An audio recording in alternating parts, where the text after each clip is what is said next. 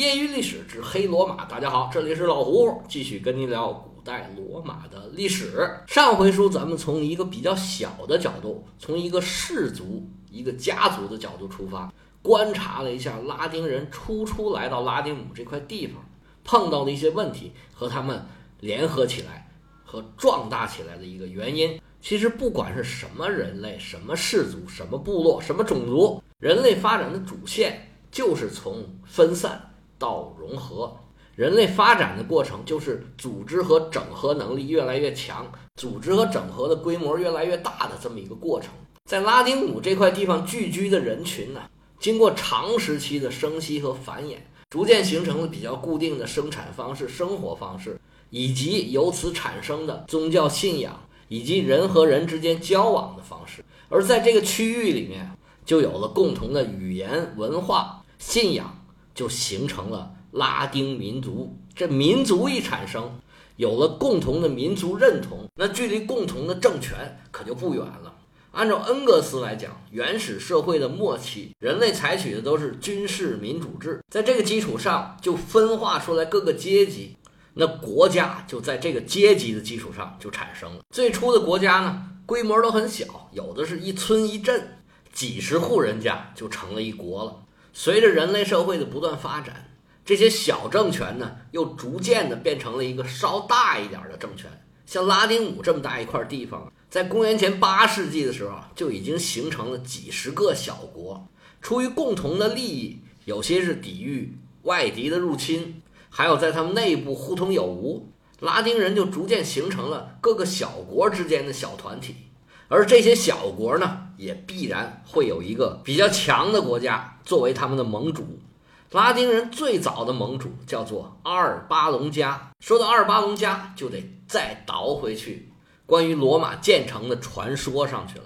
传说这个埃涅阿斯带着特洛伊人来到了拉丁姆，他作为一股势力啊，跟本地人呢又有合作又有碰撞。本地势力呢？跟埃尼阿斯发生交集的主要有两股势力，一股呢叫做拉丁努斯，是本地的国王；还有一个呢叫图尔努斯，也是个国王。埃尼阿斯来到拉丁姆之前呢，这拉丁努斯呢有个女儿是准备嫁给这个图尔努斯的。这俩部落呢应该是两国吧，相处的应该是也是很正常。结果埃尼阿斯一来就打破了拉丁姆的平静。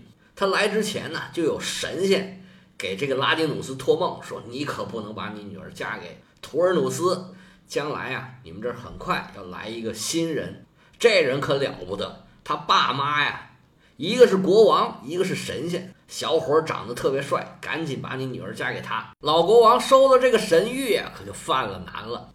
那时候把女儿嫁给别人呢，完全是一种政治手段，尤其这贵族的女儿啊，根本就不能嫁给平常人。”只能作为一个政治工具，这个家族说把她嫁给谁，那就得把她嫁给谁。而且呢，说让你离婚，你马上就得离，然后呢，重新再嫁给别人，这事儿完全是听家族的安排，个人是没有一丁点儿自由权利的。在后文书里会反复的出现政治人物让自己的女儿跟谁结婚，跟谁离婚，经常会出现这种情况。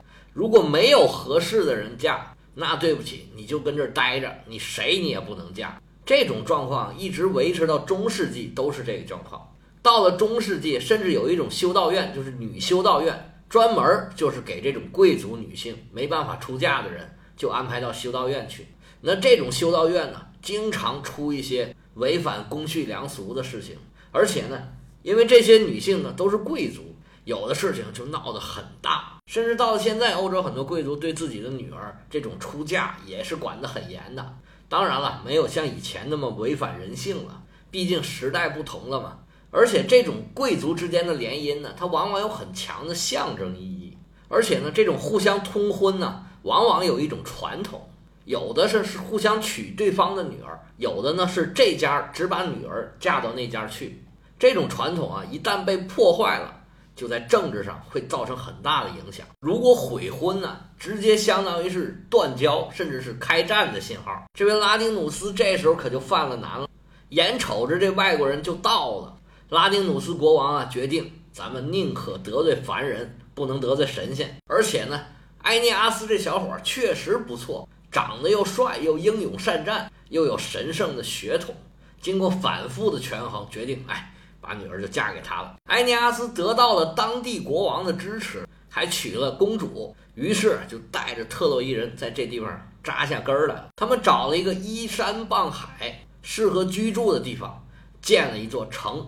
这座城啊，是拿公主的名字来命名的，公主叫拉维尼亚，这城就命名为拉维尼乌姆。这地方啊，现在在罗马正南边，靠着海边的地方，大概离罗马城二三十公里吧。现在还有这个古迹。你以为王子公主从此过上幸福生活吗？没有，别忘了还有一个国家图尔努斯呢。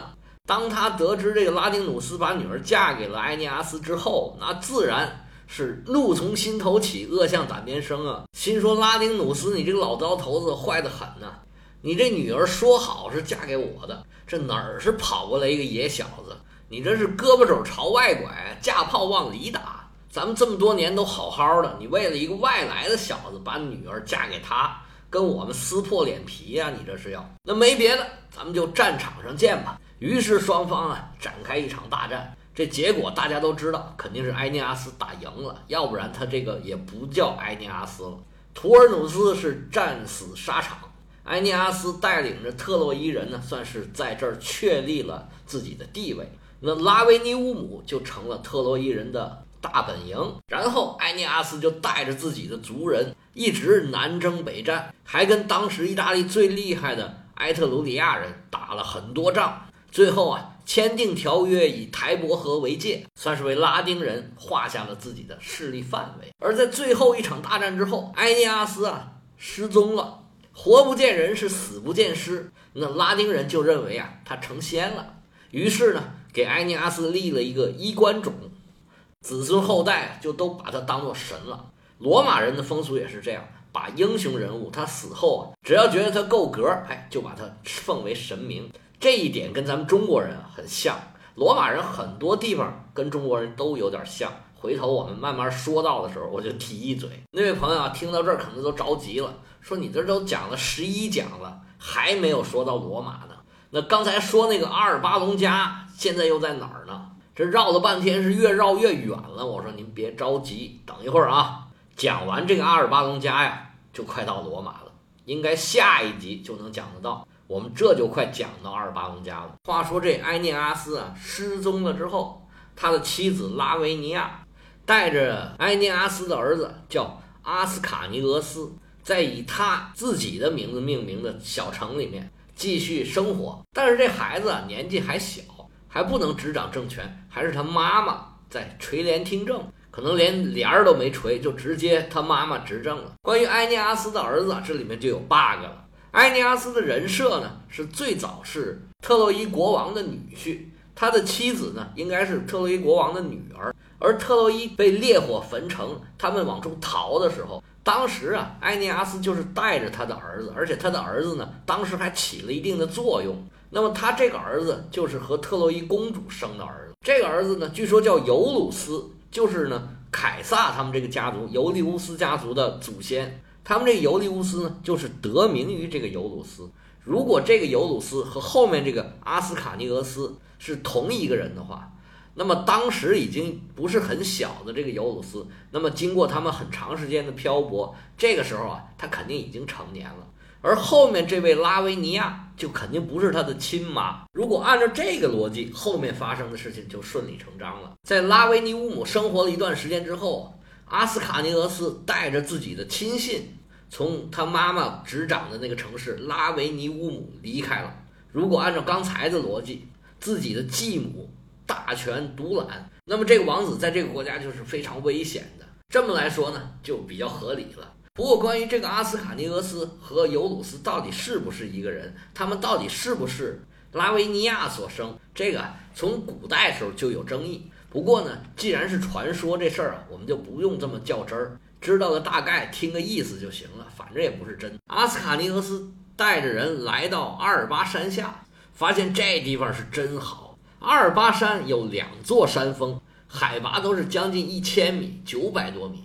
从山上啊，山泉往下流，水势还不小，在山脚下汇成了一个清澈见底的二八湖，群山环抱，是一片青翠，中间还有大片的适合耕种的土地。拿咱们中国人的话说，那真是福地洞天，是个风水宝地。而且这地方呢，也正是罗马人的所谓的龙兴之地。咱们之前讲过，拉丁姆这地区啊，什么都好，就是两样。一样是缺乏特别好的干净的水，还有就是春夏之交啊，容易积水，造成这个胀气，对人身体健康特别不好。在二八山这里完全不存在这些问题，山上有干净的山泉水，而且呢，山风阵阵，空气特别清新。更主要的是这里的地势非常险要，群山环抱，易守难攻。大家可以想象一下，所谓八百里水泊梁山就是这样的。周围一圈山，中间有两个主峰，里面有一个大湖，波光粼粼，还能产鱼。周边呢还有耕地，所以按照自然经济，就是咱们说的农业的自然经济、自给自足的这种经济来说，这里真是一个特别棒的地方。那么至于这里为什么后来被罗马给取代了呢？啊，这以后我们再说。这里的耕地呀，原来都是掩埋在水下的，后来呢，也不知道是什么原因，也不知道是什么时候。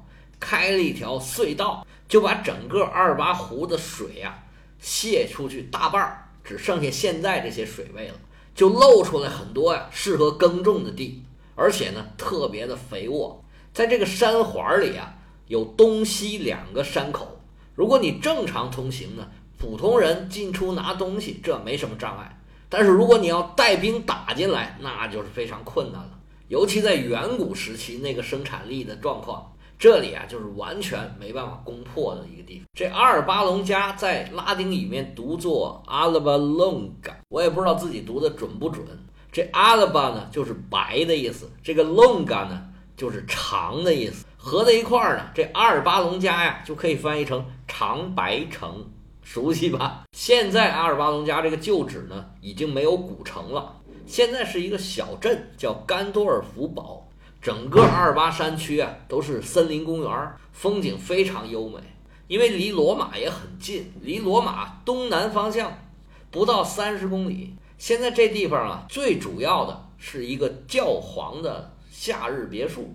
梵蒂冈那大院啊，太热了，他夏天就到这儿来避避暑来。而且呢，在这个城堡上面啊，有一个圆顶建筑，它就是教皇的天文台。因为这里空气好，能见度高。所以三十年代的时候，就是一九三零年代，教皇就把梵蒂冈的两个天文望远镜搬到这儿来了，因为他们宗教上面呢也经常需要观测天象的，而且这里面还有一个特点，就是这个天文台呀，它享有治外法权，意思呢就是说，如果梵蒂冈的人在这儿犯了意大利的法律了，意大利是没有权利审判的，他要拿回去梵蒂冈审判。以前中国在清末。签订了很多不平等条约，这不平等条约里面很重要一条就是治外法权，就是外国人在中国犯法，中国人是没权审判他的，要拿到外国去审。这个梵蒂冈对这个有治外法权呢，倒不是说他跟意大利有不平等条约，主要是有很多宗教的问题要拿回去梵蒂冈，这就比较复杂了，要按照他们宗教的办法去处理这些问题。这阿斯卡尼俄斯带着他手下的人发现了这么一个风水宝地。就开始生息繁衍，越混越壮，势力越来越大，就开始向外殖民了。相传阿斯卡尼俄斯的继承者叫塞尔维乌斯，他的儿子叫埃涅阿斯·塞尔维乌斯，就是他太爷爷的名字加在他名字上了。埃涅阿斯·塞尔维乌斯的儿子叫拉丁努斯·塞尔维乌斯，这个就是他的曾外祖父的名字了。就是老太老爷打这个拉丁努斯塞尔维乌斯这儿开始，就开始大量的开枝散叶，向整个拉丁姆地区进行殖民。而塞尔维乌斯这个名字啊，就大量的出现在拉丁人的名字里面。打拉丁努斯塞尔维乌斯这儿啊，就都叫塞尔维乌斯了。之后啊，这名字跟王位啊，就一辈一辈的往下传。传到第五代的时候，这个王叫提贝里努斯，他就比较倒霉。渡河的时候被淹死了，结果这河呢就改成他的名字了。这河呢就是著名的台伯河，就是罗马穿城而过的那条河。结果这王位啊，又是一辈儿一辈儿往下传，到他孙子的时候叫罗姆路斯·塞尔维乌斯，这哥们儿更倒霉，被雷呀给打死了。可能过情人节的时候发誓没小心，暴露在雷电之中了。这是开玩笑啊。下一任叫阿文提努斯，他的名字跟罗马七山之一，也有叫七丘之一的阿文廷山啊，有一定的联系，因为他的祭坛就放在这个山上。关于罗马七山或者说七丘的故事，咱们到了罗马的时候再讲。这王位啊是继续往下传，传到阿文提努斯的孙子的时候来戏了。这是埃涅阿斯的第十二代或者第十五代孙子，就跟他有多少个儿子，是大儿子是小儿子，到底是谁一样啊？都是有很多种说法。这个咱们就不较真儿了啊。十二代或者十五代，十多代吧，传了很久。阿尔巴隆家呢，就应该传到努米托尔的手里，因为这老大说是老大，叫努米托尔。像所有的宫廷剧一样，这个努米托尔呢有一个弟弟，这位王帝呢叫做阿莫利乌斯。相信大家也猜到了，这是一个很俗套的故事。弟弟发动宫廷政变，把哥哥给推翻了，夺取了王位。接下来的故事啊，照例是有很多版本的。因为这个故事啊说老实话也不是很重要，我们就随便挑一个版本说吧。弟弟发动了宫廷政变之后呢，本来想杀死这个哥哥，但是他觉得哥哥是个厚道人，留着他也没什么威胁，于是呢就把杀掉他呀改成了软禁。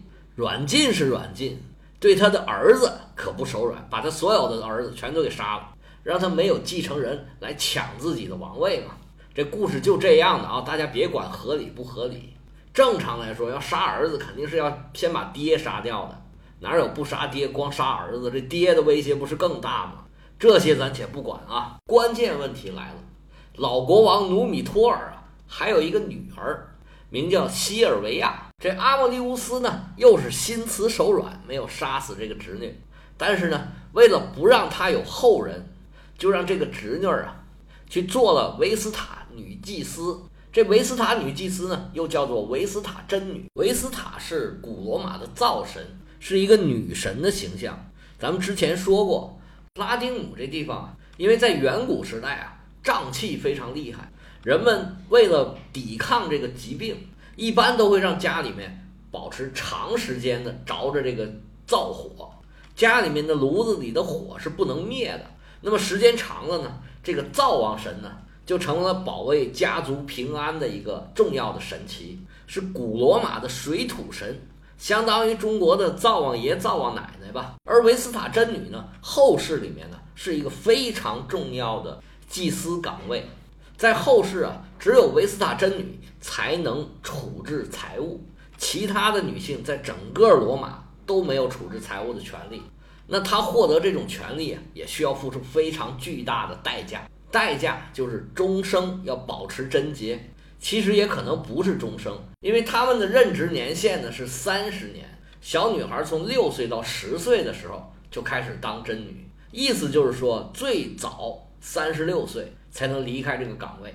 现在人可能认为三十六岁已经很年轻了，我们一般妇女生孩子到了妇幼保健院都会说三十五岁以上才算是高龄产妇。而三十五岁以上生孩子的也比比皆是，到处都有。不过在远古时代，那时候平均年龄可能都没有三十五岁。那个时候女孩十五岁基本上也就嫁人了，三十六岁肯定已经当奶奶了。所以那时候概念里面，三十六岁可能是已经一个很大的年龄。